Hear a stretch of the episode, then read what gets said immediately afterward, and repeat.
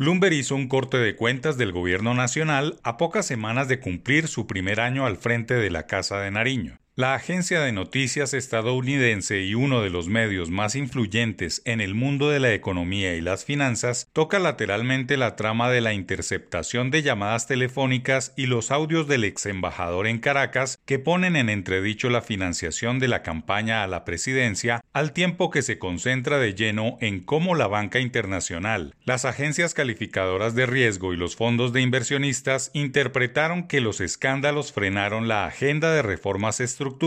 y reactivaron sus apuestas por los negocios e inversiones en Colombia, al punto que el peso se revaluó contra todos los pronósticos y el Banco Mundial y el Fondo Monetario Internacional revisaron al alza sus pronósticos de crecimiento para el cierre del año, que se acercará a casi dos puntos. Dice la agencia que muchos inversionistas temían que los proyectos de ley de asistencia social dispararían el déficit fiscal y se sintieron aliviados de que las propuestas de Petro fueran derrotadas o suavizadas. Entonces, la moneda de Colombia ganó cuando la coalición de Petro comenzó a fracturarse y luego amplió su recuperación después de que estallaron los escándalos. Dicho de otra manera, gracias a los escándalos la gestión gubernamental ha tenido que dedicarse a otros temas más formadores de opinión pública que a los quehaceres de cambiar la realidad económica, como es rediseñar el sistema pensional, borrar el régimen actual de salud y cargar con cambios onerosos la contratación laboral por las nuevas cargas que plantea la reforma laboral.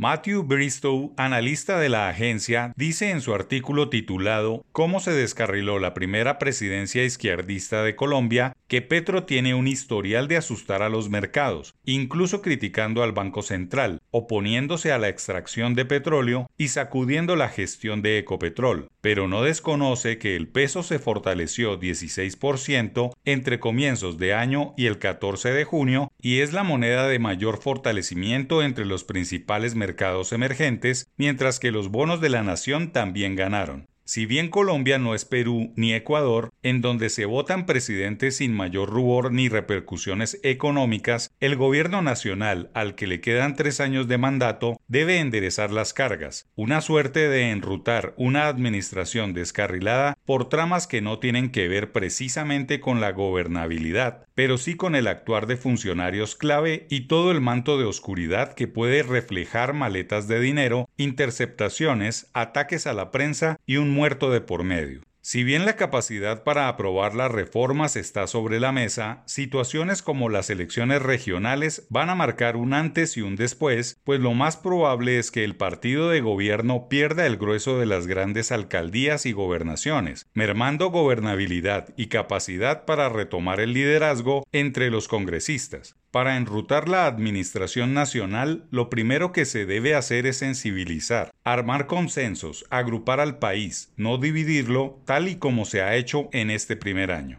Las reformas estructurales son necesarias, pero no como los ministros las pretenden sacar.